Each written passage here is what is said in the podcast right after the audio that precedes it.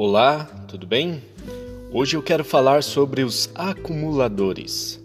Mateus capítulo 19, versículos 21 e 22 diz o seguinte: Disse-lhe Jesus: Se queres ser perfeito, vai, vende tudo o que tens, dá aos pobres, e terás um tesouro no céu. E vem e segue-me. E o jovem, ouvindo esta palavra, retirou-se, triste, porque possuía muitas propriedades. Na minha experiência de vida, conheci alguns acumuladores.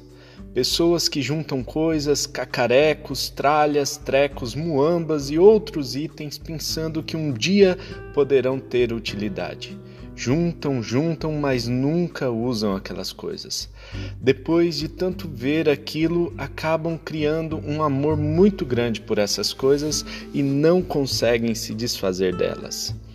Os acumuladores costumam acumular coisas sem utilidade para suas vidas e depois passam a amá-las. Em tempos de crise, somos chamados a viver com o mínimo Está na moda falar de minimalismo. Nas guerras e pragas, os recursos diminuem e por isso precisamos aprender a viver com menos. No entanto, o que Jesus prega em seu ministério não é o minimalismo, mas o essencialismo.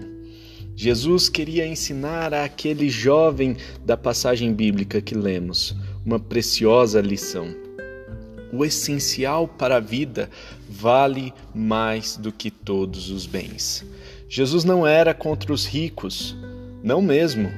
Ele tinha muitos amigos ricos que o acompanhavam em seu ministério. Jesus era contra o amor às riquezas e a favor do essencial. Filipenses 4,12 diz: Sei estar abatido e sei também ter abundância. Em toda a maneira e em todas as coisas estou instruído, tanto a ter fartura como a ter fome, tanto a ter abundância como a padecer necessidade. Este é o grande segredo de aprender a viver em tempos de crise: o contentamento. Não devemos nos apegar ao que temos pois todas essas coisas passarão, e a traça e a ferrugem as consumirão. Ao contrário, devemos valorizar aquilo que é essencial. E o que é essencial para a sua vida? O que você está acumulando na sua vida e você precisa se livrar hoje? O que Deus falou ao seu coração que é essencial? Pense nisso e nós nos vemos no próximo podcast. Até lá!